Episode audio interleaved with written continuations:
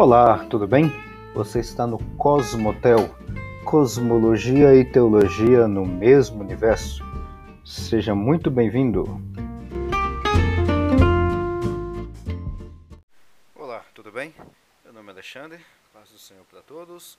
Bom, vou, a gente vai continuar a nossa conversa sobre a queda, essa nova série que a gente está tratando aí, uh, falando do texto de Gênesis capítulo 3 já chegamos agora no capítulo 3 e estamos falando sobre a queda. Né? Uh, aliás, ainda vamos entrar na temática da queda, que o texto de Gênesis capítulo 3, se você observar bem, ele não é somente sobre queda. Tá? É claro que eu vou focar bastante, o foco é, é, tanto, tanto do capítulo 3, se você dividir ele em duas partes, né? na primeira parte, a o foco vai ser muito com relação à questão da queda. E como a gente está fazendo aqui né, nesse, nessa, nessa série, uh, eu vou focar na questão da queda e na questão também das consequências da queda que estão relatadas no texto de Gênesis capítulo 3. Tá? Então esse é o nosso, é, o nosso foco. Né? E mais um detalhe, nos outros dois episódios que começa essa, essa série, né, eu falei um pouquinho sobre os detalhes é, sobre literatura, contexto literário do texto de Gênesis capítulo 3, né? Porque a gente vai, o nosso foco é o texto em si, não é teologia da queda, pecado original, pecado herdado, como é que a igreja tratava isso ao longo da história da igreja, e a gente tem diversas discussões sobre isso, se o pecado ele é herdado ou é um pecado original. Tem uma pequena diferençazinha, tá, com relação a isso, mas não é o foco aqui que eu quero trabalhar. Isso você pode trabalhar perfeitamente dentro de uma teologia bíblica, pegar dentro de uma, da área da teologia da sistemática, né, que você pode trabalhar sobre essa questão do pecado, ali na questão da amartiologia, com H, a martiologia, que vai justamente tratar sobre essas questões do pecado, não é o foco aqui, tá? O meu foco é justamente a questão do texto bíblico em si. É claro que eu estou trazendo alguns elementos externos, alguns livros, alguns comentários a mais, para haver mais uma questão de exegese bíblica do que uma questão de teologia ou de hermenêutica. Né? Como eu já mencionei em outros, em outros episódios, já tem outras séries também, né? essa que já é a terceira série que a gente está fazendo aqui para a igreja, a exegese é entender o texto dentro do seu contexto original. Né? E a hermenêutica vai ser justamente a aplicação disso. Então eu estou mais com foco na questão da exegese. E aí, uh, antes de entrar propriamente dito no texto, porque eu quero fazer igual eu fiz nas outras séries e quase palavra a palavra dentro do, dentro do texto, eu queria tratar de, um, de uma outra temática que ela, ah, eu não vou dizer, não daria para dizer que ela é central, mas ela é uma protagonista aqui do, do, do, do texto de Gênesis capítulo 3, tá?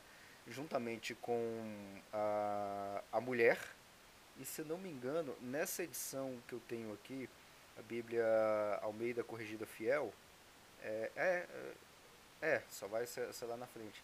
Só vai chamar a mulher pelo nome próprio lá no versículo 20, que vai chamar de Eva, tá? E Adão, que é o nome do homem, né, ele já é relatado aqui é, pouco mais para frente, lá no versículo 9, versículo 8, já vai falar o nome próprio Adão. A gente já tratou essa questão do, do nome próprio eh, na, na, na, série anterior, né? como é que aparece, como é que aparece no original e tal.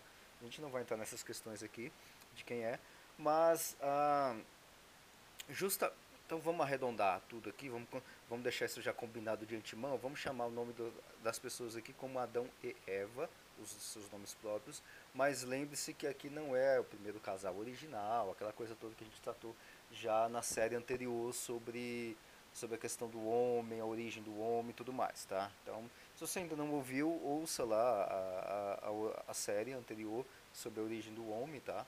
A formação do homem e lá vai a criação do homem e lá eu detalhei isso em foram muitos episódios, foram uns 30 episódios, se não me engano. Ficou bastante extenso, mas ficou bem detalhado, tá? É, eu detalhei bem cada pedacinho que tem ali.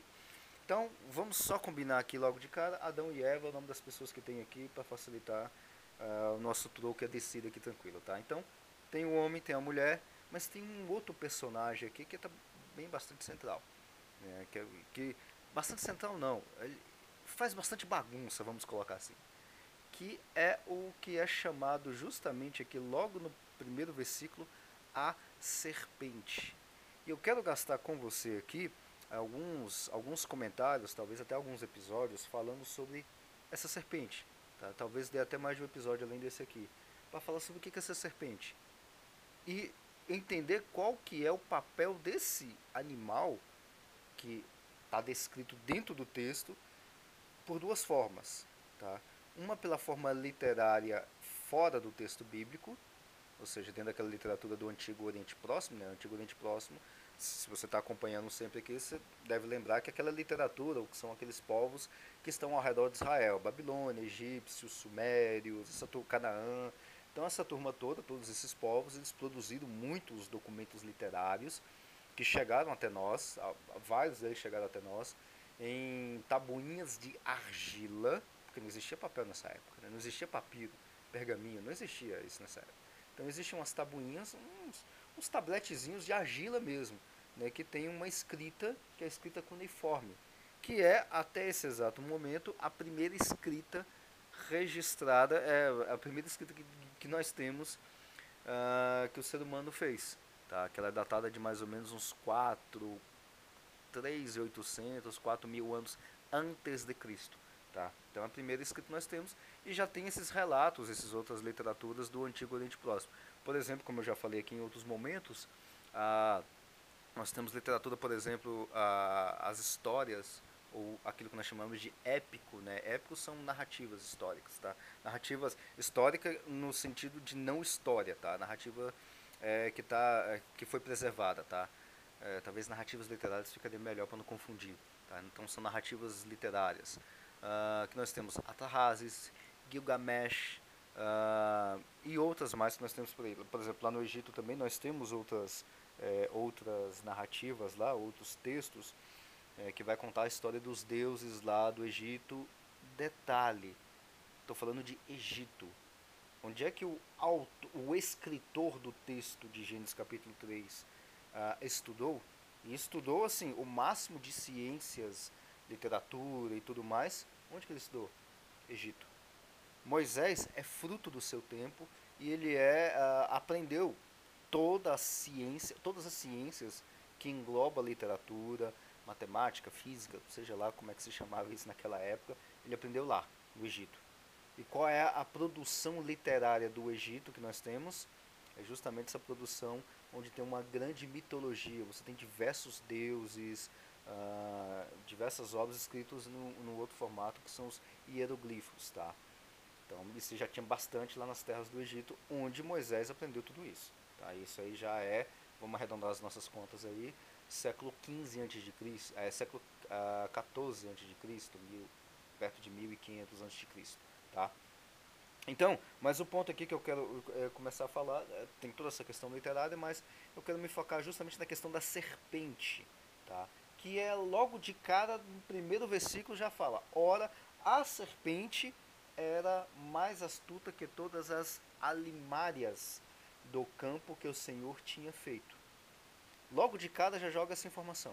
Tá? Então vamos tratar um pouquinho sobre essa questão da, da serpente que tem aqui. Primeiro, ah, olhando apenas e exclusivamente no texto, vamos focar primeiro no texto, é, vamos tratar da serpente dentro do texto, depois a gente vai para a serpente fora do texto. Acho que fica mais fácil, tá? até, até para a gente adentrar dentro do texto em si. Então, o texto de Gênesis capítulo 3, no primeiro versículo, ele começa assim: Ora, a serpente era mais astuta que todas as alimárias do campo que o Senhor Deus tinha feito. Eu estou usando a edição Almeida Corrigida Fiel. E esta, ou seja, a serpente, disse à mulher: É assim que Deus disse: Não comereis de toda a árvore do jardim? Esse é o primeiro versículo. Agora, dá uma olhada quem é que falou para a mulher, para Eva? A serpente. Falou o quê? Uma pergunta. Tá? A serpente falou para a mulher uma pergunta. Olha o versículo 2. E disse a mulher à serpente. Então a mulher foi lá e respondeu para a serpente: Do fruto das árvores do jardim comeremos. Aí o versículo 3: Mas do fruto da árvore que está no meio do jardim, disse Deus: Não comereis dele, nem, tocar, nem nele tocareis, para que não morrais. E aí continua o diálogo. Diálogo entre dois seres, serpente e mulher. Agora, olhando apenas puramente para texto, tá? Não vamos para fora do texto. Ah, não causa nenhum espanto assim você pegar e olhar logo de cara, pera, tem uma serpente, um animal conversando com uma pessoa. Assim, não tem nenhum problema com relação a isso. E assim, novamente, é, se você for tratar, porque tem, tem, tem pessoas que tratam isso, não sei se você chega a tratar esse texto dessa forma, bom, aí se você trata esse texto dessa forma, sem problemas, mas aí você também tem que tratar de, de diversos problemas. É, por exemplo, se você ler esse texto de uma forma literal, ao pé da letra, você já vai ter milhões de problemas logo, logo de cara. Primeiro, como é que uma, uma cobra fala com uma pessoa? Segundo, como é que uma cobra fala com a pessoa e a pessoa entende? Uma, uma resposta para isso é uma cobra está falando, uma serpente está falando com uma pessoa no idioma que a pessoa fala, entende? É um negócio já assustador se a gente pegar isso ao pé da letra. Terceiro ponto, a, parece que é um negócio comum, né? Da, da, da serpente falar com a mulher, porque a mulher responde assim, de uma forma natural. Ah, ó, como é que Deus falou aí para não pegar dessa, para não comer dessa árvore? É, então, pois é. Não é nem para tocar, que é a resposta de, de Eva. Assim, uma naturalidade. E a Eva responde à serpente ou seja, já é um outro negócio assim mais assustador ainda, né? E ela não tomou nenhum susto nem nada de, tá uma, de ter um animal falando igual eu estou falando com você através de cordas vocálicas e através de som e, e responde e mais responde no idioma que ela está falando que não é hebraico, tá? Hebraico é muito tempo depois de Moisés, então esse texto não está falando em hebraico, tá? Hebraico nem existia nessa época se você considerar a literatura como esse texto como ao pé da letra, então não era hebraico. Ah, e, e, a mulher está conversando com a serpente, respondendo no idioma que ela entendeu a pergunta, no idioma dela, e ela responde, e a cobra também entende. Então, assim, o ponto que eu quero, que eu, que eu quero puxar é: não faz sentido esse texto ser escrito como uma narrativa histórica, tá? Não tem como, você vai ter milhões de problemas aqui. Então esse é o primeiro ponto que eu quero já deixar destacado. Então aqui não é uma história, uma narrativa histórica de uma serpente conversando com a mulher. Não. Ah, mas isso é o que? É uma visão? É um sonho? Isso aqui é, uma, é um formato mítico, é, é uma narrativa mito-poética. Isso aqui está no formato de um poema e aqui tem uma narrativa mítica. E aí volta aquelas questões de, de mitologia que a gente já tratou. Mito é uma narrativa para dar, dar sentido à realidade, ou seja, que o, que o escritor está colocando. Tá? Se tem algum fundo de verdade ou não, talvez a gente nem consiga definir isso. Mas com certeza não dá para se definir isso aqui como uma narrativa histórica. Não é, porque serpentes não falam com pessoas. Tá? No idioma que a pessoa entende, e a pessoa vai lá e responde. Assim como também, que é uma outra narrativa muito análoga na questão de estrutura literária, é aquela história de, Abra de Balaão e a jumenta. A jumenta começa a falar no idioma que Balaão entende e Balaão começa a falar com a jumenta no idioma que a jumenta também entende. Então assim, é um negócio completamente absurdo, tá? Claro que a história de Balaão é outra história, não é uma narrativa Uh, eu não sei se é uma narrativa poética, eu acredito que não, que ele não está na estrutura poética, mas talvez seja uma narrativa mítica, alguma coisa. Tá? Eu teria que parar para olhar um pouquinho como é que está o formato literário lá da história de Balão. Mas lá é outra história. A nossa história não é Balão. A nossa história aqui é Gênesis capítulo 3. Tá? Então esse é o primeiro ponto que eu queria destacar para você.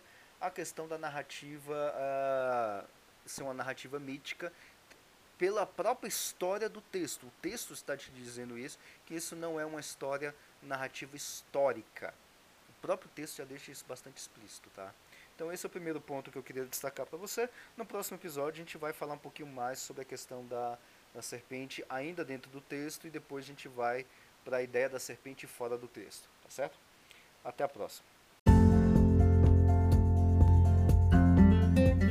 Muito obrigado por acompanhar até aqui e te aguardo no próximo episódio.